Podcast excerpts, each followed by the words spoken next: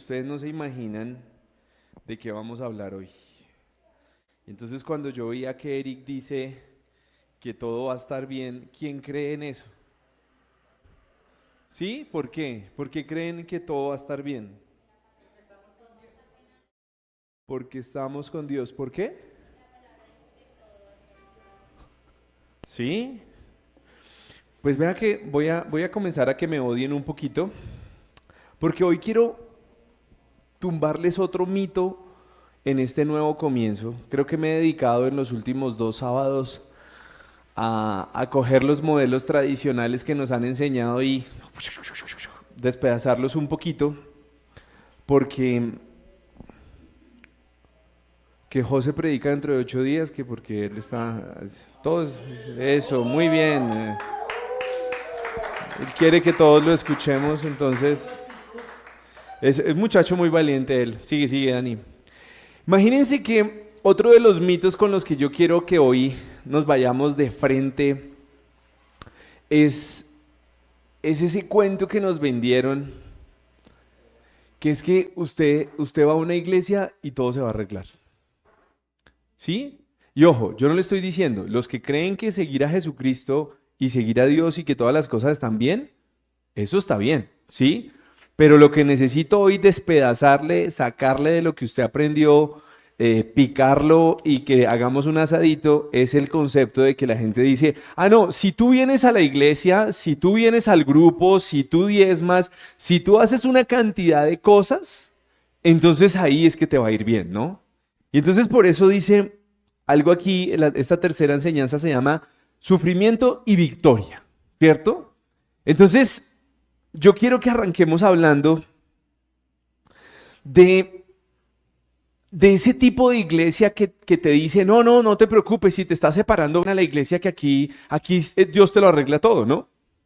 Y entonces mucha gente se sube en el bus y comienza a decir, no, es que yo tengo que ir a la iglesia y entonces el pastor me invitó a la intercesión y entonces tengo que ir a la intercesión y tengo que ir al grupo y tengo que ir a esto y tengo que ir a lo otro. Y entonces hay iglesias que le tienen a usted un itinerario desde los lunes hasta los domingos. ¿Cierto? Ah, bueno. Y yo soy de los que digo, perdóneme, ¿y a qué hora son papás, hijos, esposos, abuelos para los que ya estén en ese cuento. Porque es que no, no puedo creer que la gente diga, es que mi vida solo va a cambiar si vivo en función de una iglesia. Y ojo que no le estoy diciendo que no siga a Jesucristo, pero le estoy diciendo a ustedes que tenga cuidado porque muchas veces lo traen a usted y le dicen, no, mire, lo que va a pasar en esta iglesia es que si usted acepta el combo completo y acepta todas las actividades de la iglesia, Dios le va a arreglar su vida. Pero muchas de esas cosas quedan atadas al estar haciendo lo que la iglesia quiere. ¿Cierto? Y entonces usted me va a decir, venga, pero ¿de qué nos va a hablar este man otra vez hablando más de otros, de otros lugares? Pero lo que yo quiero ponerlos en, en contexto es qué tan frágiles somos. ¿Quién se cree aquí fuerte? Allá me llegó un fuerte que levanta pesas y dice, yo soy fuerte. ¿Sí? ¿Quién se cree fuerte? ¿No? ¿Sí o no? normal. Uy, el hombre es así, miren. Entonces el hombre comienza a decir que... Voy a ponerle unos ejemplos y usted me dice a ver qué tan fuerte es, ¿cierto? Mi esposa, cuando está cerca a un gato y se pone a consentirlo porque a ella le gustan los animales, en 30 minutos está estornudando, tiene los ojos así y le genera una alergia que donde se acabó la, la, fortaleza. No hay, ¿sí o no? Cuando uno se pega en el dedo pequeñito, cuando está descalzo, con la puerta o con la cama, ¿qué tan fuerte es usted? ¿No? ¿No es fuerte? Usted es de los que se pega y dice, ¡Pum! No. Espero que todos sean así, porque yo, yo no soy así. Yo hago, ah, yo hago show y todo por eso, ¿cierto? ¿Quién aquí ha cojeado por una uña encarnada? Ah. ¿Qué le pasó? Se me encarnó una uña. Y todos dicen, ¿y dónde está el valiente? Pero no que somos valientes, fuertes, dificilísimos, ¿sí o no? ¿O no? Ahora, ¿qué tan valiente es usted, por ejemplo? Algunos dicen, yo no puedo ver una araña, ¿no? Y entonces todos comienzan, Y ni hablan. Entonces uno comienza como, ¿interpretación o qué? ¿Qué quieres que haga? Mire, la araña, la araña. Y entonces una arañita que es así, frente a unos grandulones de 1,80, 1,90 o 1,70, comienzan la araña. Y, todos asesinos, ¿no? Porque lo primero que piensan es que, mátela, ¿cierto? Entonces, ¿dónde queda lo, valientes, lo fuertes? ¿Sí o no? Algunos dicen, ay, tan lindo ese ratoncito. Otros dicen. Y de una vez van buscando cómo subirse a una silla, ¿no? Y yo recuerdo a una eminencia, amigo mío, que una vez comenzaron a decirle ratón, ratón, ratón, ¿no? Y uno lo veía con cara de malo, así de toda hora, Y este man subido en una silla diciendo, cuidado, cuidado, que un ratón, un ratón.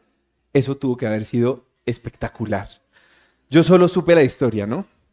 ¿Qué otra cosa, no? Hay gente, yo conocí una persona que no le tenía miedo a los perros, ¿no? Y entonces él veía a un perro y, y lo colocaba uno así como que pase usted por allá, ¿cierto? Entonces cada uno tiene una cantidad de miedos que yo pregunto, ¿qué pasa con esos miedos cuando usted le acepta al pastor que es que usted tiene que venir los domingos, que tiene que venir los sábados, que vaya el domingo? ¿Qué pasa con esos miedos? Siguen ahí. O sea, cuando usted entra a la iglesia, no es que lo pasen por una cápsula y le saquen los miedos, ¿o sí? Eso no es. Entonces usted sigue siendo eh, el mismo mortal que tiene algunos miedos. Algunas personas le tienen miedo a la oscuridad. Entonces, no, no, que suba usted primero y prenda la luz. ¿Sí o no? No, es que yo no entro ahí porque está oscuro, ¿cierto?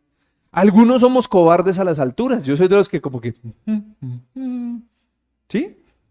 Algunos otros tienen miedo a la vejez. Algunos otros tienen miedo a morir. ¿Cierto? Uno dice, Ay, ¿qué horas me tocará? ¿En qué puesto iré? ¿O no? Pero la circunstancia que yo quiero decirle hoy es que como seres humanos somos frágiles. Por naturaleza somos frágiles, ¿o no? ¿Me compran eso? ¿O hay algún valentoncito fuerte que le tenga que poner más ejemplos? Por naturaleza somos frágiles, ¿cierto? Pero muchos se comieron el cuento de que yo puedo con todo. Yo soy fuerte, nada me va a pasar. Pero cuando las cosas cambian, la gente se confunde. Y entonces a mí lo que más me preocupa es que muchas personas comienzan a asistir a una iglesia y comienzan a creer que es la iglesia la que le está dando poderes.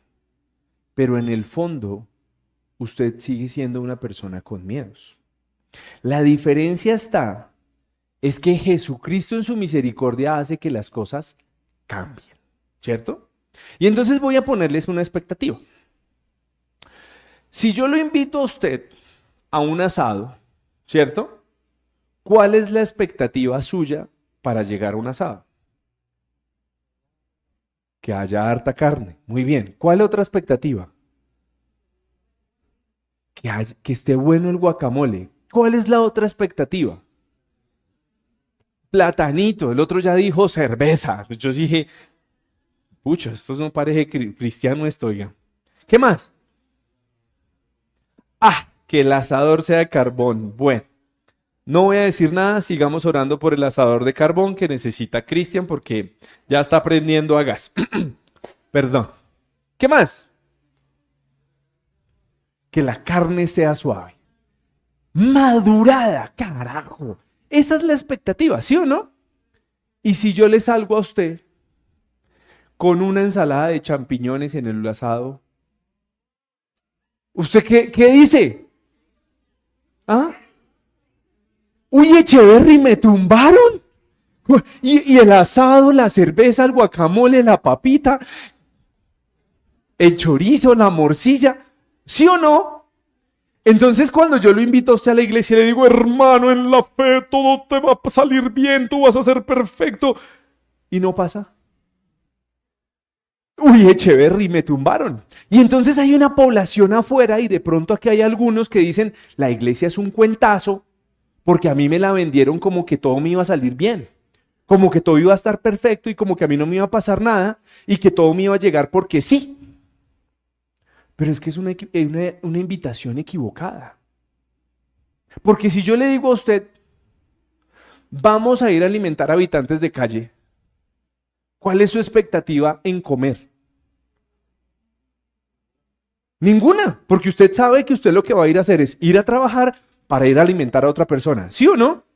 Que nosotros somos tan, tan armaplanes que terminamos comiendo es otra cosa. Pero la expectativa con la que yo quiero que usted llegue a la iglesia es la que yo quiero enseñarle hoy. Porque es que mucha gente llega a una iglesia diciendo, no, es que yo voy a ir a la iglesia porque si no Dios me castiga y entonces no me quiere y entonces nada me sale bien. Y entonces ahí es donde yo quiero decirle hoy, en este nuevo comienzo, si usted es de los que piensa así, permítame hoy sacarle esa información e introducirle una nueva que espero justificarle bíblicamente. ¿Vale? Bueno, entonces arranquemos, ¿cierto? Porque lo importante es la gracia de Dios en su vida, no usted en la iglesia. Y se lo voy a repetir. Lo importante de esta relación que usted genera con Dios es la gracia de Dios en su vida y no usted metido en cuatro paredes llamadas iglesia. Y ese es el mensaje que quiero que usted esta semana comience a digerir, porque es que muchas personas se confunden y comienzan a decir, yo estoy yendo a la iglesia, me separo, estoy yendo a la iglesia, no tengo plata, estoy yendo a la iglesia, estoy enfermo, esto no sirve. Pero su relación es con un humano y con algunos humanos que viven de iglesias y eso no es lo que yo estoy buscando que usted tenga en su vida. Lo que yo estoy buscando es que usted logre entender que es la gracia de Dios en su vida. Y usted puede desarrollar su vida en Cota, Bogotá, Hong Kong, Madrid, en donde usted quiera. Pero desde que la gracia de Dios esté en su vida, no depende de una iglesia. Y aquí comienzo a romper otro paradigma. Hay algunos de esos asalariados, el que no entienda el término asalariado, pregúntele a uno que se lo sepa, que viven diciendo, si te vas de mi iglesia te va a ir mal. Y entonces se vuelven unos dioses que dicen, te fuiste sin la bendición santísima mía. Y yo hago como, con esa envidia no quiero ni que ore por mí. ¿De acuerdo? Pero miren lo que nos dice hoy segunda de Corintios, capítulo 12, versículos 9, 10. Y hoy me vine solo a Reina Valera. Espero que todos saquen sus Biblias. Ahí es donde comienzan a sonar las Biblias buscando las hojas, ¿cierto? Hoy estamos con alguien en producción nueva, o sea que si les falta el versículo, no le van a echar la culpa a Florecita porque hoy la dejaron descansar. Denle un aplauso a Florecita, cuatro años allá sentada. Por fin la dejaron poner cuidado. Es que, es que el de producción es medio negrerito. Llevaba cuatro años y no le daba ni descanso. Pero bueno, es que tengan cuidado esas iglesias donde ustedes asisten. Listo. Y dice así. Y me ha dicho, bástate mi gracia porque mi poder se perfecciona en la debilidad. ¿Qué hubo pues todos ubicando el versículo? Por tanto, de buena gana me gloriaré más bien en mis debilidades para que repose sobre mí el poder de Cristo. Por, por lo cual, por amor a Cristo, me gocé en las, en las debilidades, en afrentas, en necesidades, en persecuciones, en angustias, porque cuando soy débil, entonces soy fuerte. ¿Ya lo ubicaron todos? Téngalo ahí y lo vamos a volver a leer. Está hablando un apóstol y dice, y me ha dicho, bástate mi gracia, la gracia de Dios en la vida de una persona, no una iglesia en la vida de una persona, ¿ok? porque mi poder se perfecciona en la debilidad. Por tanto, de buena gana me gloriaré más bien en qué? En mis debilidades. ¿Cuáles son mis debilidades? ¿Me gusta? ¿Se lo compro? Entonces, cuando usted siente que algo no va a poder y usted llega muy machito, como dicen por ahí, no, yo sí puedo, yo sí, yo sí esa me la sé, yo tengo el contacto, yo sí sé cómo es. ¿Qué pasa? se ve fuerte, se ve indomable. Usted, todo el mundo le dice, uy, qué miedo ese señor tan grande y bravo y no sé qué, con asador a gas, uy, fo. Cosas de esas pasan, ¿no? ¿Sí o no? Pero cuando usted dice, y, Viviana me ha escuchado que yo en algún lugar entonces digo, señores, yo de ese tema no sé. Y entonces todo el mundo me voltea a mirar como, ¿cómo así que no sabe? ¿Para qué lo trajimos? Y soy el que, yo no sé, eso no es mi especialidad. Y Viviana sabe que yo hay veces digo, disculpen mi ignorancia, pregunto algo. Y entonces todo el mundo me mira como, tranquilo. Pero el ser humano es de esa naturaleza, de ponerse en una posición de debilidad, de reconocer que no sé algo, de reconocer que no domino algo. ¿O cuál es nuestra naturaleza? Ah, no, yo sí eso lo he hecho con los ojos cerrados. Eso es muy fácil, sencillísimo. Entonces, aquí lo que estamos viendo es que, ¿cuál es la actitud con la que yo puedo acoger mejor la gracia de Dios en mi vida? ¿El sobradito que nos enseñaron o el humilde que quiero hoy enseñarles? Porque es que es muy fácil decirle a alguien, ay, si eso es muy básico. ¿Qué pasa si tú no lo sabes hacer? ¿Qué pasa si tú le dices, no, yo no te entendí? ¿Quién le gusta hacer eso? ¿Uno cómo se siente? Ignorante, dijeron por acá. Débil. ¿Cierto? Entonces a nosotros nos enseñaron a mostrarnos débiles. No. ¿Por qué? Ahí comienza la película de hoy. Porque es que a muchas personas nos encanta vernos bien, pero hoy lo que nos está enseñando este pasaje inicialmente es que es más fácil recibir la gracia de Dios con una actitud diferente. Y yo quiero que, que usted entienda algo que, que usted me va a decir, no, yo estoy en Cristo, yo todo lo puedo, yo soy un duro, yo soy un soldado, yo tengo fuerzas de búfalo, ¿sí o no? Y hay más versículos ahí que le meten a usted, pero yo le traje uno y me cuenta a ver qué tan fuertecito es. ¿Vale? Este es fácil de ubicar. El que lo vea patinando ubicando este sí es que mejor dicho, multa. Génesis 2.7. Sí, ah, no. El que, el que, el que comience a pasar hojas lo... Aquí usted predica entre ocho días y sigue hablando. ¿Listo? No tan rápido, es que los veo tan estudiosos en la Biblia. Pablo no trajo Biblia, Lili, multa. Sí, ah, no, es que ya se, eh, la multa es con venta de Biblia, entonces. Dice Génesis 2.7 para que usted comience a entender por dónde voy yo. Génesis 2.7, entonces Jehová Dios formó al hombre de polvo de la tierra y sopló en su nariz aliento de vida y fue un hombre y fue el hombre un ser viviente. Discúlpeme, el barro qué tan fuerte es. Usted lo, usted lo maleable, usted lo, lo, hace con las manos fácil. No toca como que, como el oro, ¿no? Yo sí quiero ser oro para que me purifique.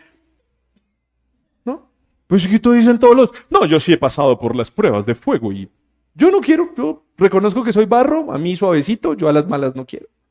Pero yo quiero preguntarle, si en Génesis 2.7 dice que Dios lo formó a usted de la, del polvo de la tierra, dígame, ¿estás hecho en níquel, titanio, oro, que te vuelvas inquebrantable? Porque es que yo no sé por qué nos criaron así, eso, machito y paradito y no se la deje montar. Y entonces ¿Usted de dónde viene? Listo. Pero como algunos incrédulos me toca traerle doble versículo para que me crea, Isaías 64.8 ¿qué dice? No, no tan rápido. Hmm. Vamos a traer unas chocolatinas para el próximo sábado. El primero que encuentre el versículo se va a ganar su chocolatina porque todo el mundo está. ¿Qué? ¿Cómo qué pasó? ¿Qué cómo? Isaías 64 dice, ahora pues, Jehová, eres nuestro Padre. Nosotros, no jodas, no, ya ni leen.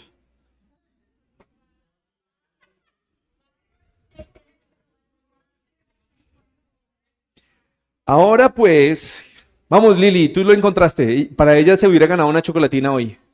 Ay, se puso a leer aquí. Isaías 64:8. Ahora pues, Jehová, tú eres nuestro Padre, nosotros barro y tú el que nos formaste. Así que obra de tus manos somos todos. Y eso nos incluye a nosotros. ¿Listo? Entonces, hasta aquí voy diciéndole, si usted se cree muy valientico que puede con todo, quiero recordar de dónde salió usted. ¿Vamos? Ahora, ay, entonces es que yo tengo que esperar que todo el mundo me use y me pise. No, pendejo tampoco. Pero, pero lo que no quiero es que usted se las dé de, yo soy de titanio como Terminator. No, no quiero eso. Pero aquí se pone el tema bueno porque cuando en las iglesias le comienzan a vender a usted el cuento y le ponen la expectativa que en el asado va a haber carne, cerveza, guacamole, y usted llega y se encuentra que comienzan a repartir pan viejo y duro, pues usted comienza a decir, oiga, me engañaron. Porque en esta iglesia me prometieron que, que, que, que la carnecita y punta de anca y churrasquito y la... Uy, no, ¿y usted se imagina? Y le salen a usted con un pedazo de pan duro y lo peor, sin tinto. Entonces, ¿usted qué, qué es lo primero que usted dice? No, me tumbaron. Y entonces ahí es donde yo conozco mucha gente que no, no quiere ni asomarse a una iglesia porque le vendieron unas expectativas así. Y les voy a decir que para mí eso es un cuentazo. Porque no es la iglesia, es la gracia de Dios. Y lo que yo quiero enseñarle hoy a usted en este nuevo comienzo es que la iglesia no le trae milagros a su vida. Es la gracia de Dios la que le trae los milagros a su vida. Y ahí es donde mucha gente está confundida. ¿Listo? Pero yo quiero que usted se suba conmigo en este plan de hoy. Nos tocó pan duro sin tinto. O sea, usted un pan duro con tinto, para los todoterreno uno la saca adelante, ¿sí o no? Hay otros que dicen, ay no, mira, si no es baguette, o sea, como... No, aquí somos todoterreno. ¿Cierto? Y entonces vamos a comenzar a verle lo bueno del pan duro. ¿Sí? Vamos a, ponerle agua panela. No había patinto, sino agua panela. Pero entonces aquí es donde todo el mundo dice, ay, entonces usted me va a vender una, una opción de aceptar todo. Yo quiero cambiarle la expectativa con la que usted ve la gracia de Dios. Y voy a explicar esto. Ahorita mientras me tomaba como cinco tintos aquí afuera, es para que no después me digan, ay, el pastor se estaba tomando cinco tintos. Sí, yo me los tomé. ¿Cuál es la expectativa mía ante una dificultad? ¿Sí? Dime. Tinto, él dice el hombre. Le voy a poner un ejemplo. Y Dios no me deja mentir que cuando Viviana sufrió el accidente en la bicicleta, yo sabía que iba a estar viva. Lo tenía claro. Y los que estaban conmigo la tenían clara de que yo decía, Señor, gracias porque está viva. ¿Sí o no? Tú lo sabes. Pero en el fondo yo decía, carajo, y de aquí para arriba. Yo me hubiera podido subir en dos mundos. Le voy a contar primero en el que me subí. Yo me subí, mi esposa está viva, mis hijos tienen una mamá con vida. Vamos bien, parcero. De aquí salimos. Cogí mi pan duro, lo mojé en agua panela y va para adentro. Pero imagínense esta expectativa mía. Como yo soy pastor y como yo tengo una iglesia y tengo 10 años en Cristo y Cristo me fortalece, eh, yo voy a orar por la rodilla de ella y mañana va a estar perfecta. ¿Cuál es esa expectativa? Altiva. O sea, es el que se subió al asado esperando que sea un buffet y que no ponga un peso. Pero ¿cuál es la expectativa con la cual usted espera la gracia de Dios en su vida? Usted la espera haciéndose el, yo soy perfecto, yo no fallo, yo no peco, todo debería salirme bien. O, Señor, no soy de lo mejorcito que hay. la embarro constantemente. Qué rico tener tu gracia en mi vida. ¿A quién le va mejor? Al humilde, ¿sí o no? Y nosotros, como creyentes en Cristo, ¿cuál es la actitud que estamos manejando? Y le voy a decir algo. De esos hermanos en la fe que quiero tener bien lejos, son altivos. En nuestra iglesia solo hay prosperidad. En nuestra iglesia está llena de milagros. No me interesa, no me interesa ese tipo de iglesias. Y hoy quiero que tú entiendas que la humildad de creerse barro y que la gracia de Dios esté en algo en barro, que es algo inmerecido, cambia toda la perspectiva de tu vida. Y hoy tú me puedes decir, pero John, es que así no es. A mí me vendieron otra cosa. Y entonces vamos a estudiar qué pasa, qué pasa cuando nosotros decidimos tomarla de manera diferente. Segunda de Corintios, capítulo 4, versículos 7 al 9. Pero tenemos este tesoro en vasos de barro. ¿Cuál tesoro? La gracia de Dios. ¿Listo? Para que la excelencia del poder sea de Dios y no de... Ahí podría decir oremos porque ya acabé. Lo que yo estoy queriendo mostrarle a usted aquí es que si usted se reconoce que usted es un vaso de barro, espere porque el de producción me regaña, eh, si usted se reconoce que usted es un vaso de barro y reconoce que el tesoro de la gracia de Dios está en usted, que es un, es un vasito de barro, permítame decirle vasito, o un vasote, porque algunos dicen, no me traten diminutivo. Ay, bueno. Para que la excelencia del poder sea de Dios. ¿De quién? ¿Del pastor? ¿De la iglesia? ¿Ay, esas grandes con pantañas? No, de Dios. Y no de nosotros. Cuando usted reconoce que las cosas buenas que han llegado a su vida, no es porque usted sea un buen cristiano, parcero, sino porque la gracia de Dios está en su vida y no de nosotros, que estamos atribulados en todo. ¿Cómo así? No lo quites, déjalo ahí porque esto se puso bueno. ¿Usted tiene una tribulación? ¿Alguno tiene una tribulación? ¿Sí? ¿Hay alguno que no? ¿No? ¿Una uña encarnada? ¿No? Pero es que todo el mundo dice, estoy esperando que los 50 espíritus me persigan. Venga, sea realista, hermano. Les voy a contar una de mis mayores tribulaciones. No se van a reír. Toda mi vida había anhelado tener un Mercedes-Benz. Y compro un Mercedes-Benz viejito, año 2008, y al quinto día de haberlo comprado, me subí, abrí el switch, lo prendí, check engine. Duré seis meses. Los que conocen mi paciencia saben que eso tuvo que haber sido un karma. Pero llamémoslo tribulación. Seis meses me, demoré encontrando qué carajos le pasaba a ese bicho, porque no fallaba, para que se le prendiera el check engine. Se lo pongo práctico para que usted no se ponga, ay, ¿será que lo que me pasa? Cualquier cosa que lo amargue a usted. ¿Usted cree que yo me ponía feliz? Ay, voy a manejar mi Mercedes, que nunca he tenido Mercedes. Check engine. Compré hasta escáner para borrarle el código y volví a salir.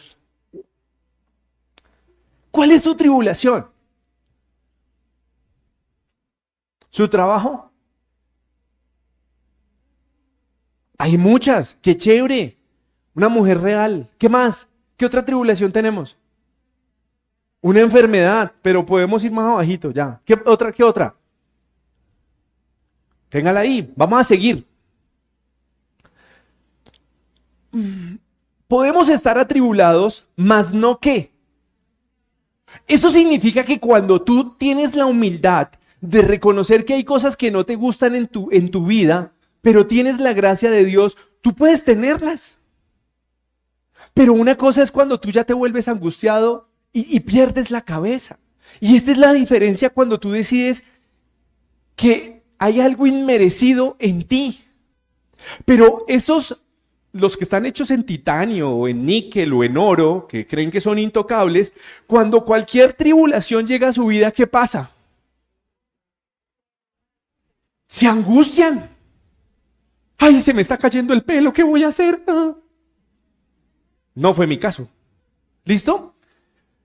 En apuros. ¿Usted ha estado en un apuro? ¿Cierto? Más no qué. No voy a poner ejemplos de apuros, vamos a pasar rápido. Perseguidos, más no. ¿Usted ha estado perseguido? Yo he estado perseguido por la DIAN, por un par de bancos, más no desamparados. Y les voy a contar una anécdota que me va a dar pena, pero se las voy a contar.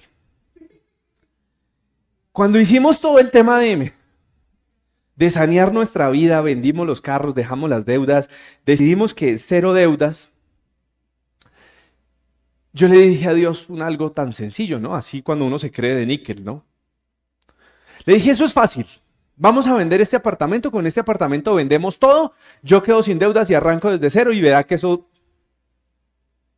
Y entonces el plan era, se vende el apartamento, no lo pagan, pagamos lo que debemos y ahí sí comienza el plan, ¿cierto? Pero como yo soy un hombre tan tranquilo, lleno de paciencia, ¿qué creen que hice? No esperé el plan. Entonces, ¿qué pasó? Lo vendimos, firmamos, no nos lo terminaron de pagar y yo ya había renunciado. Porque dije, no, esto... ¿Ya? ¿Cierto? ¿Cuántos meses? Tres años que no nos pagaron. Y entonces usted dirá, ah, y me reportaron. Y no tenía ni pa. Y entonces yo creyente, no, porque ya era creyente. Y entonces usted dirá, ay, no, el col. Y entonces luego de tres años logramos que con abogado, policía, eh, protección de animales, protección de adultos mayores, logramos desalojar a nuestra belleza de cliente, Dios lo bendiga. No más. Y conseguimos una, una familia seria que quería comprar el departamento. Y el señor dijo, mire, el negocio es así, un señor que trabaja en la policía. Y yo le dije, sí, vendámoslo. Lo vendimos. Y entonces cuando yo digo, no, más no desamparados, usted va a decir que viene con este cuento. Llegaba un embargo al apartamento por un crédito en mora y llegaba el traspaso del inmueble y adivinen cuál llegó primero. ¿Usted para qué tira el cuento? Si ven que es que hay unos de titanio así, yo, yo, todo me salió bien. No. Cuando a mí me llama el Señor y me dice, mire, estoy en instrumentos públicos y lo que pasa es que hay un oficio de embargo sobre el apartamento y yo. Pero lo bueno fue que llegó primero el traspaso que el embargo, entonces le van a dar trámite al traspaso y rechazan el embargo. Ahí es donde no me siento desamparado. Y yo quiero preguntarle a usted hoy, ¿cuál es su problema? ¿Cuál es su tribulación? Para que usted me pueda decir y entender que el problema es la expectativa con la que le vendieron el cristianismo. Si la expectativa era amor y paz, bendiciones y aplausos, permítame decirle esto, lo engañaron. De verdad, lo esa plática de la robar textual. ¿Sí? Porque es que esto no funciona así. Vamos a poder estar derribados, claro. ¿Usted cómo se siente cuando las cosas no le salen bien? Cuando usted tiene problemas, pues usted se puede derribar. Usted se puede sentir con ganas de llorar. abrazar la almohada y decir, ¡ah! ¿O no? Pero no, nosotros hoy creyendo en Cristo no podemos estar diciendo, ay no, me destruyeron. ¿Por qué? Cuando nosotros llegamos a estos puntos, los, los antagónicos de los versículos, es cuando nosotros tenemos una expectativa diferente de la iglesia. Cuando a usted le metieron que el cuento de que esto era prosperidad integral, amor y paz y bendiciones. Y usted sabe que yo soy un poquito rancio con el tema. Y lo que yo espero hoy que usted me logre entender es que la forma con la que usted espera relacionarse con Dios tiene que ser también en humildad. Yo no, yo no entiendo porque hay gente que dice, no, yo sí le tuve que cantar las verdades a Dios. Yo hago como, mm, bueno, está bien. Y el problema es que la gente no entiende que todo es un proceso. Y, entiéndame esto que le voy a decir y no se ponga bravo conmigo, pero a mí me sorprende cuando la gente vive cambiando de planes cada tres meses. Y yo, y yo veo que Dios puede estar diciendo, sí, pero ahorita no. Y entonces usted inmediatamente dice que, ah, no, es que eso no era de Dios, entonces yo decidí mejor emprender otra cosa. Y entonces yo le hago una pregunta, ¿no? Todos me imagino que pasamos por allá como en octavo, noveno de primaria o bachillerato y a usted le ponían una alberjita en agüita con algodoncitos. ¿Alguno hizo la tarea? Ah, los, los piquis modernos dicen, ay no, qué pena, yo la hice virtual. Ay. Perdóneme, a la hora que usted puso la alberjita en agüita con algodón, ¿vio algo? Y entonces, ¿cuándo le, le metieron el cuento que yo ya oré?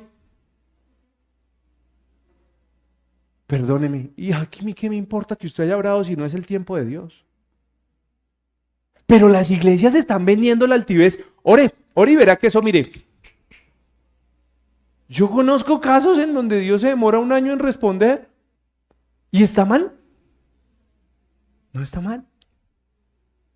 ¿Qué pasa si tú desistieras de tus anhelos al mes? Pero como es que somos de níquel y de titanio y de oro, que es que todo lo podemos y somos los chachos del paseo. Y yo quiero que hoy sigamos avanzando. Porque algunas personas se sienten muy frustradas. Algunas personas cuando llegan las dificultades, eh, el pastor no les contesta. Yo no. Se desaparecen. Ay, pastor, tengo un problema. Debes estar en pecado. Ay. Y uno queda como, ¿qué hice mal? ¿Y de dónde dice que, que no vamos a tener tribulaciones?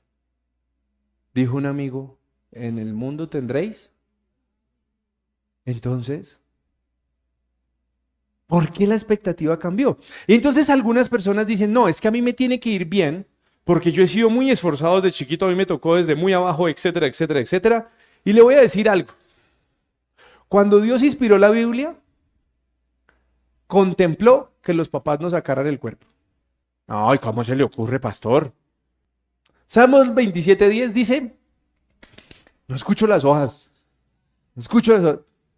¿Tu Biblia? Hmm, otra, hay otra multica aquí atrás que no trajo Biblia. Salmos 27.10 que dice, Ay, ¿cómo así?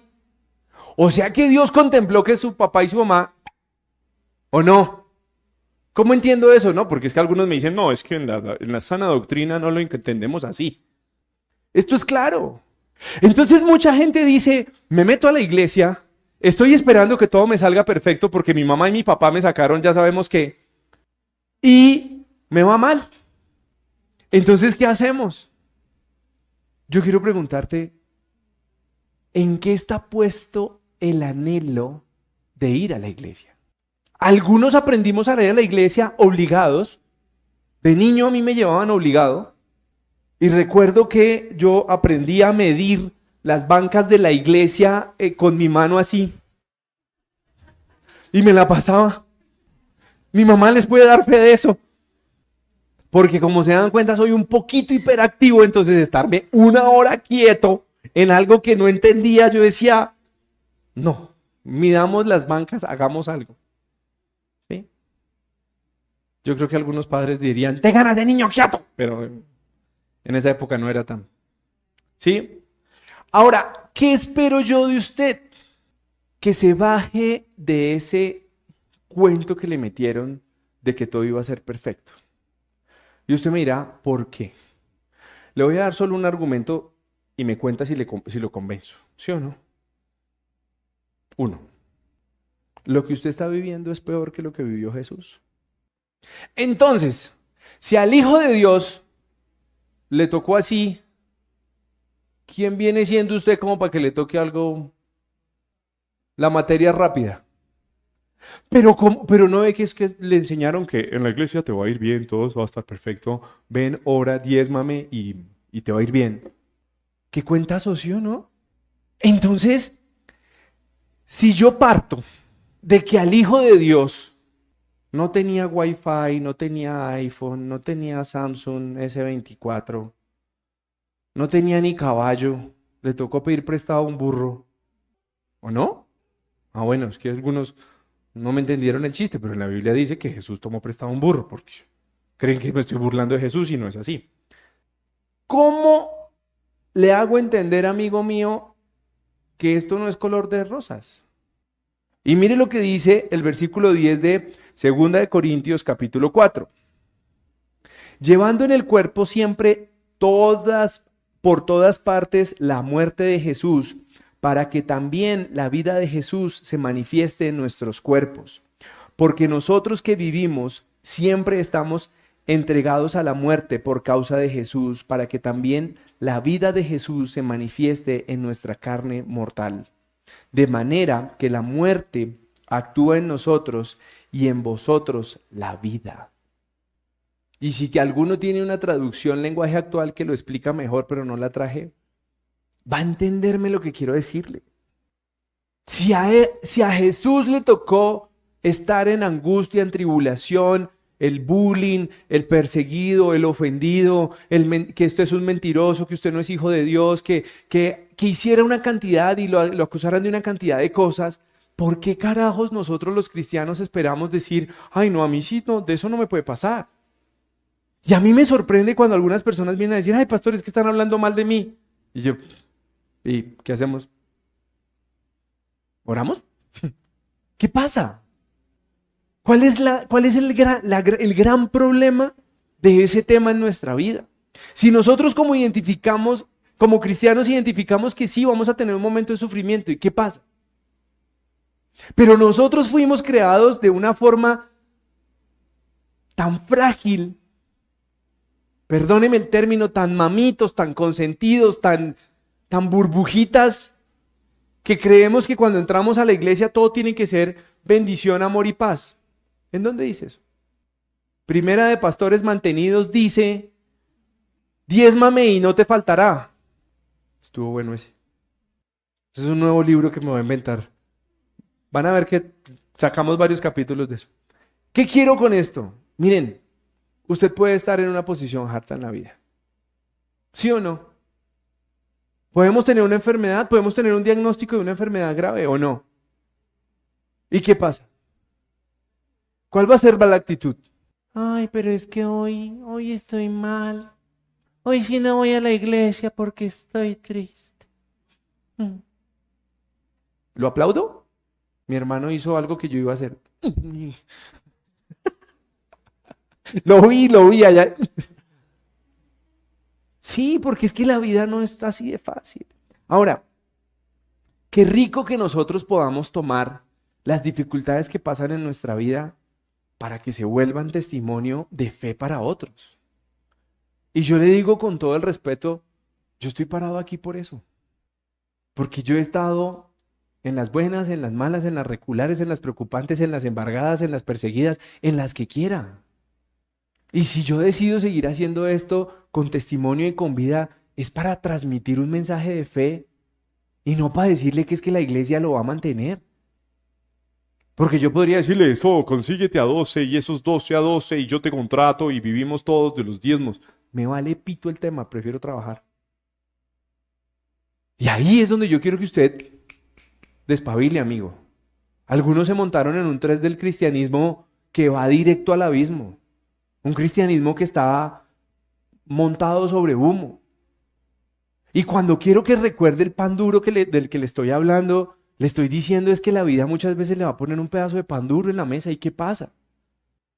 Pero si tu actitud es que siempre quieres estar en los buenos asados, en las buenas parrandas, en las buenas fincas, eh, en los buenos lugares, amigo, usted lo que quiere es estar en un club social, usted no quiere ser cristiano. Y yo he conocido varios. Y eso se les nota a flor de piel. Si uno arma paseo o arma algo, ahí están. Pero vaya uno, dígale, camine, vamos a alimentar gente en la calle y abrace a la gente de la calle. ¡Ay, qué miedo! Para eso sí les da miedo. Pero si fuera una rumba en el mismo lugar, ahí sí, uh, uh, uh. no es. Y yo quiero que usted se vaya hoy convencido de algo, y es que rico que usted pueda mantener su fe intacta cuando tiene problemas. O cuántas veces me vieron hace, hace un mes cambié empleo, cuántas veces de abril a diciembre me vieron decir, ay, pobrecito yo con este trabajo, hoy no les pude preparar la prédica. ¿Qué hubieran dicho ustedes? ¿Qué hubieran dicho? Pues es que esto es una carreta o no. Imagínense una persona que quiere transmitir un mensaje y dice, ay, pobrecito ya. Entonces, ¿por qué cuando nos pasa algo en nuestra vida, como que algo no sale, un negocio se cae, una relación no fluye, ¿por qué siempre buscamos el... Y ojo que quiero llevarlo a una parte más importante que, que quiero que usted entienda. Hay gente que se frustra por las cosas que tiene que vivir, por las cosas que tiene que pasar. Y dice, es que Dios me desamparó. Dios dejó que estas cosas malas me pasaran. Y muchas de esas cosas que usted está viviendo son consecuencias de decisiones que usted tomó sin Dios. Cuando usted pasó por el, por el Falabella y le ofrecieron la tarjetica verde y usted vio el televisor de 80 pulgadas y dijo, eso 24 cuotas y hoy no tiene con qué pagar las 24 cuotas, no es Dios amargándole la vida, es usted que es un irresponsable que salió a coger créditos que no tiene con qué pagar. Punto. Y aplica en todo tema financiero. Ay, qué pereza este hombre que me tocó. Disculpe, ¿quién lo eligió? Ay, es que esta mujer que me tocó, ¿quién la eligió? Dios solo eligió una vez. ¿O no? La de Adán. ¿Y qué hizo Adán? Negarla. ¿O no?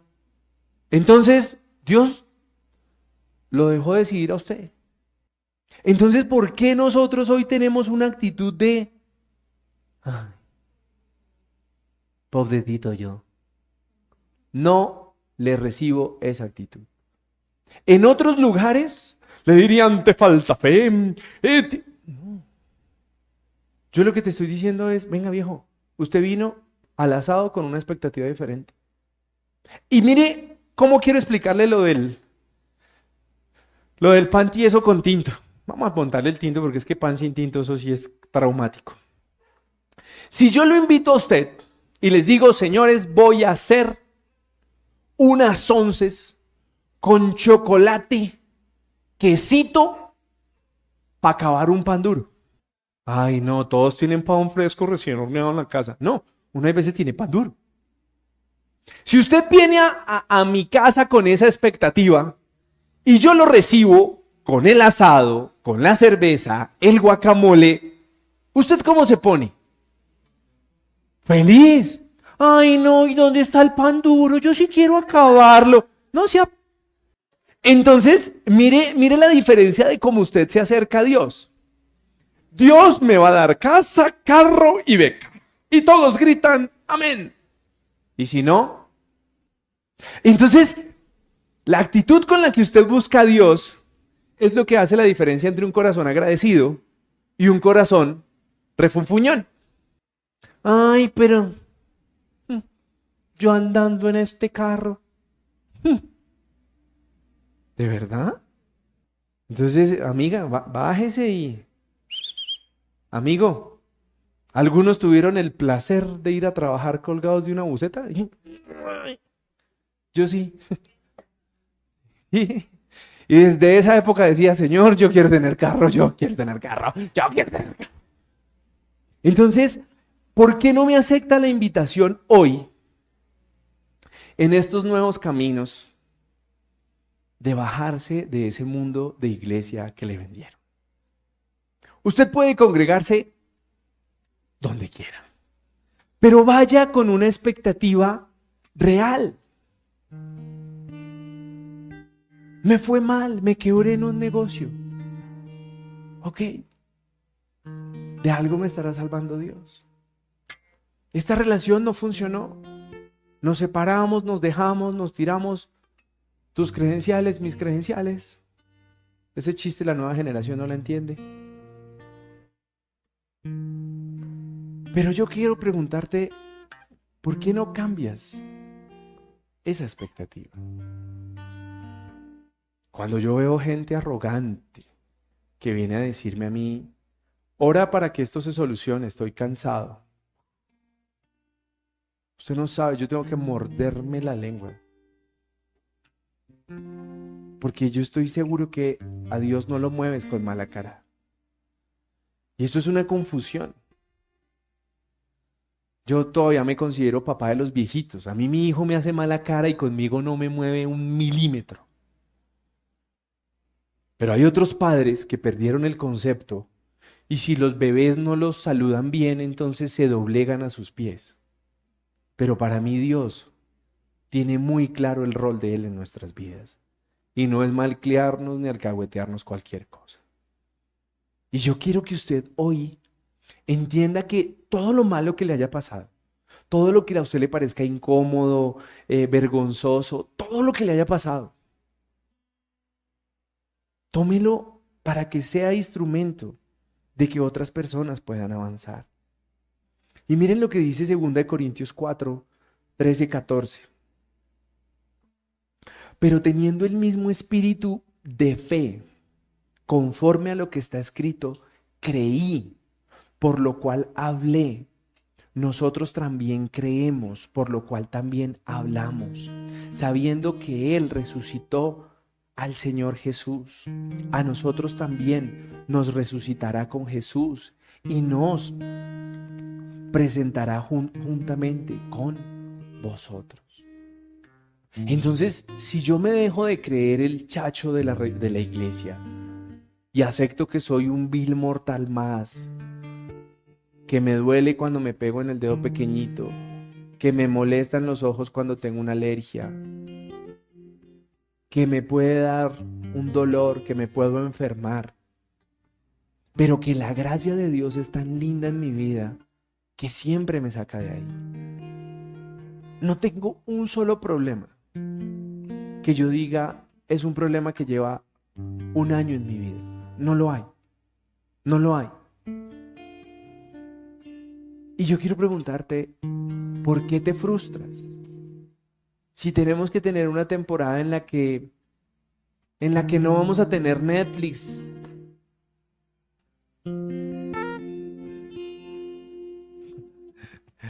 No pasa nada. Una chiva rumbera que dígale en cuánto nos lleva.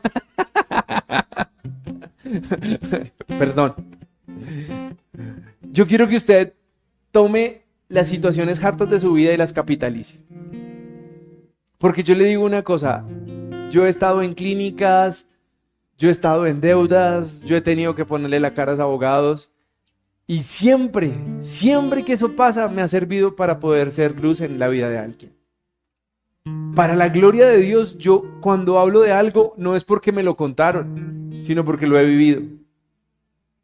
Y eso es lo que usted tiene que utilizar hoy para que otro pueda llegar a tener esa fe. ¿Usted sabe qué pasa cuando alguien me habla de que tiene a su hijo enfermo? Vea, yo le aseguro que esa persona después de hablar con nosotros sale conectado de que Dios puede sanar a su hijo. Pero tú qué para qué estás apoyando la fe de otro? ¿En qué estás incentivando la fe de otro? Pero lo más triste es que hoy hay un pueblo cristiano que vive quejándose. Un pueblo cristiano que dice, ay, pobrecito yo. Y ahí es donde yo quiero, como dijo Sebas, porque ¿de qué te sirve decir que eres cristiano? ¿Cuál es la diferencia? ¿Cuál es tu fe? ¿De qué te sirvió la fe? De nada. Ahora, yo quiero que usted entienda algo tan lindo. Y es que lo más hermoso de poder ser cristiano es mantenerse firme. Porque la mayoría en la primera dificultad se va. Cuando, cuando los hogares cristianos se separan, inmediatamente se olvidan del cristianismo. Cuando el emprendedor cristiano se quiebra, se olvida del cristianismo. Cuando el sano cristiano se enferma, se olvida del cristianismo. Y ahí es donde yo te quiero preguntar, entonces, ¿para qué carajos te metiste a esto? Porque si solo vas a ser de los que quiere aplaudir cuando te está yendo bien en la vida, amigo, te equivocaste. Eres un fariseo. Porque cuando la vida te ponga a prueba vas a comenzar a pelar el cobre y te vas a ir. ¿Y de qué te va a servir? Entonces, ay Señor, bendíceme. Y entonces porque me bendices, oro. Y el día que no me bendices, no oro. Como me bendices, leo. Como no me bendices, no leo. Eso es una farsa. Y con todo el respeto, ustedes saben que eso es lo que venden como humo. Y cuando la gente se le acaba el show, cuando a la gente se le acaban los testimonios montados. Ahí comienza la gente a irse, a esparcirse. Y muchas ovejas están lastimadas porque les metieron cuentos que no son verdad. Les prometieron una prosperidad que no es cierta. Les impusieron una santidad que ni los líderes ni los pastores tienen. Les impusieron una cantidad de rituales para decir, uy, sí, es que esta es la única forma de que serás salvo. ¿Qué hizo el ladrón que estaba crucificado al pie de Jesús? ¿Me puede decir cuántas veces fue a la iglesia?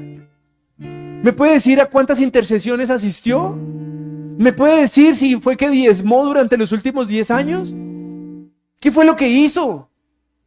Reconocer a Jesús. Pero mucha gente dice, ay no, yo, yo sí hago todo lo que me diga la iglesia. ¡Puf! Estoy investigando cuáles son las malas prácticas de las iglesias que no tienen fundamento bíblico. Y les puedo mostrar que llevo más de 20. Y contra eso es lo que yo digo, no podemos seguir siendo borregos que tragan entero y que no son capaces de distinguir si la Biblia dice o no dice eso. Y por eso quiero que sea un nuevo comienzo. Mire, congréguese de nuevo donde quiera. Aquí es bienvenido, damos café y hay veces galletas. Pero si va a venir aquí, tómeselo en serio, amigo. No venga aquí con que, ay, es que las cosas no me salen como yo quiero. Cuando usted decida aceptar que usted se hechura en barro, moldeable por el Creador, y que por su gracia, la de Dios, no la suya, es que cambian las cosas, ahí es donde usted comienza a ver la bendición de Dios. Mientras tanto, mire, eso es una fachada, eso es una farsa. Ay, es que desde que comencé a ir a la iglesia me está yendo bien. Desde que tu corazón se dispone a aceptar a que Dios pueda estar en tu vida, Ahí es donde las cosas cambian. Cuando tú quieres darle la prioridad a Dios, sin una expectativa del Dios traqueto, ahí es donde tu vida prospera. Ahí es donde las cosas comienzan a cambiar. Pero cuando tú dices, yo voy a la iglesia porque es que todos los de la iglesia tienen carro nuevo, hermano, aquí no es. No es. Y yo quiero que usted se ponga de pie y que podamos orar diciéndole al Señor, venga, cámbieme este pensamiento. Si quieres, cierra ahí por si hay música. ¿De qué te sirve decir, sí, yo voy a la iglesia, pero estás esperando ese Dios traqueto que al traquear de dedos va a decir, ya me soluciona todo? ¿De qué te sirve? ¿De qué te sirve decir que, que, que alguien te puede orar por ti porque tú quieres es que la prueba pase rápido? ¿Ustedes creen que después del accidente de Viviana al otro día caminaba? Y entonces que, ay no, hoy no vamos a hacer grupo porque mi esposa todavía no camina. Creo que los que me acompañaron en ese momento vieron que mi fe se creció muchísimo y predicaba hasta con más pasión. Porque de eso es lo que yo quiero que usted se llene de fe. Yo no le voy a decir que cuando venga aquí lo voy a llenar de dólares. No. Quiero que se llene de fe. Porque hay un mundo agreste. Hay un mundo con dificultades. Nuestros hijos están creciendo, nuestros hijos se van a enfrentar en unos años a matrimonios difíciles, a una sociedad difícil, a una sociedad sin principios. Y ahí necesitan tener unos papás con una fe en Cristo, no una fe en una iglesia ni en un pastor. Una, una familia real que pueda acoger a esos muchachos, a enseñarles dónde está la estabilidad de un hogar, que no está en el billete, que no está en el buen trabajo, que no está en ser el más reconocido, que no está en tener más seguidores. Porque muchos de los que son los más seguidos en las redes sociales dedican gran parte de su semana a lidiar con una depresión fuerte. Y ahí es donde yo quiero decirle a usted, ¿cuál es su expectativa? ¿Qué pasa si hoy Jesús le dice? Y no tiene que decírselo, se lo mostró. ¿Qué hizo Jesús en la última cena? ¿Qué hizo? ¿Fue asado, churrasco argentino con Malbec? ¿Qué fue? Pan y vino. Entonces si hoy te invito a que sigas a Jesús solo con pan y vino, ¿qué me dices? ¿Vamos o no? Cierren sus ojos y vamos a orar. Precioso Rey, gracias porque eres tú, Señor, quien nos da la fe, el de nuevo, la pasión, Señor, para transmitir estos mensajes. Hoy te suplico, Señor, que enseñes a tu pueblo a seguirte a ti, Señor, con una expectativa real. En el mundo tendréis aflicción, pero cuando estamos de tu mano, Señor, pasaremos las aflicciones, veremos tu mano preciosa y disfrutaremos de tu gracia que se manifiesta en bendiciones integrales, en salud, en prosperidad, en alegría, en gozo, en poder compartir con nuestra familia, en poder caminar, en no depender de una diálisis, en no depender de, de una lista de trasplantes, Señor. Ahí es donde te damos a ti toda la gloria y toda la honra, Señor. No tenemos millones de dólares en un banco, Señor, pero te tenemos a ti. Y ahí es donde yo quiero que tú cierres tus ojos y le digas de corazón, Señor, entrónate en mi vida. Gobierna mis pensamientos, gobierna mis miedos, quita mis angustias, saca de mí esta tristeza. Declaro que no hay nadie bajo depresión. Declaro que no hay nadie que quiera quitarse la vida en este lugar. Por el contrario, Señor, permite que podamos acoger a toda persona que se siente triste, sola, amargada, desilusionada y frustrada. Porque esos no son pensamientos de Dios. Son pensamientos que Satanás quiere poner en ti para sacarte del juego, para sentarte en un lugar solo donde nadie te pueda abrazar, donde nadie te pueda compartir. Pero hoy, Señor, yo quiero ese pan. Yo quiero ese pan tuyo, Señor, ese pan de vida. Y me encanta vivir bien, Señor, pero no quiero nada de las comodidades si tú te vas de mi vida. Hoy quiero, Señor, que tú sigas gobernando nuestra vida, la vida de esta iglesia, y que tú nos permitas, Señor, en fe, avanzar, luchar, llegar a viejito, Señor, creyendo en ti, y no siendo gente ridícula que prefiere comerse el mundo y olvidarse de Jesucristo. Padre precioso, gobierna nuestro corazón, gobierna el corazón de los chiquitos de esta iglesia y permite, Señor, que podamos ser familias que acojamos a las nuevas generaciones en amor, en enseñanza, en transparencia, para llenarlos de fe y de amor hacia ti, Señor. No de fe y amor hacia el dinero, no de amor y fe hacia las bendiciones. Ese es ese evangelio de la prosperidad integral que vendieron durante muchos años y que no me interesa propagar, Señor. Quiero propagar tu palabra, tu amor en una expectativa real. Gracias, Señor, por cada corazón que se dispone a, escuchar. Bendice de manera integral a cada persona, Señor. Solo tú conoces sus necesidades, solo tú conoces sus miedos, sus dolencias, lo que hoy los asusta, Señor, lo que hoy no los deja dormir tranquilos. Hoy te suplico, Señor, que tú cumplas los anhelos de los corazones conforme a tu voluntad, no a la nuestra, Señor. Gracias por la vida, gracias por estar en pie, gracias por no estar en una lista de trasplantes, Señor. Y hoy te clamo por sanidad a quienes están enfermos, quienes están en una clínica, Señor. quienes tienen comportamientos en su cuerpo que no saben por qué son, Señor. Hoy clamamos por ellos como hermanos en la fe y te suplicamos que tú les des sanidad, que se levanten de esas enfermedades, Señor, pero no por estar buscando riqueza, ni por miedo a la muerte, sino para poder anunciar tu palabra, sino para que sean hombres y mujeres que quieran levantarse a anunciar que Jesucristo fue quien los sanó, Señor. Gracias te doy por cada personita aquí, por cada familia representada, Señor.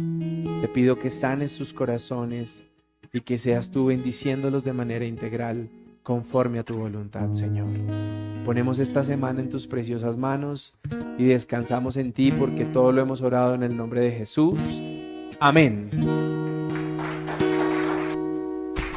Mi orgullo me sacó del jardín, su humildad puso el jardín en mí. Y si vendiera todo lo que tengo a cambio de su amor, yo fallaría.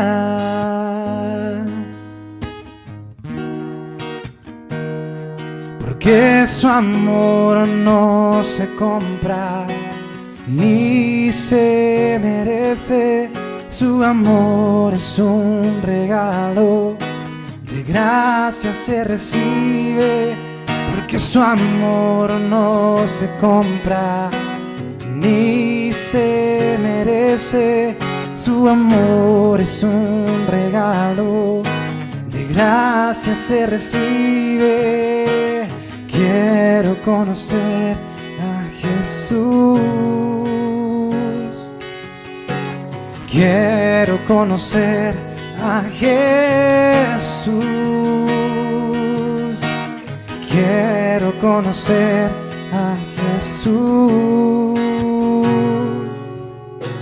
Quiero conocer a Jesús. Mi orgullo me sacó del jardín. Su humildad puso el jardín en mí.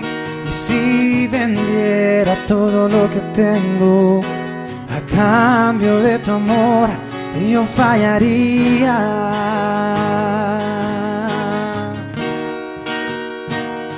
Porque su amor no se compra ni se merece. Su amor es un regalo, de gracia se recibe. Porque su amor no se compra ni se merece. Su amor es un regalo, de gracia se recibe. Quiero conocer a Jesús. Quiero conocer a Jesús. Quiero conocer a Jesús. Quiero conocer a Jesús. Diga, quiero conocer. Quiero conocer a Jesús. Quiero conocer a Jesús. Quiero conocer a Jesús. Quiero conocer a Jesús. Quiero conocer a Jesús. Quiero conocer a Jesús. Quiero conocer.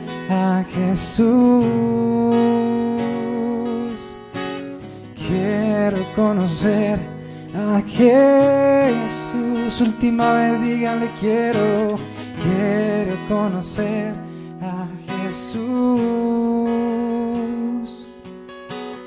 Quiero conocer a Jesús. Quiero conocer a Jesús. Quiero conocer a Jesús.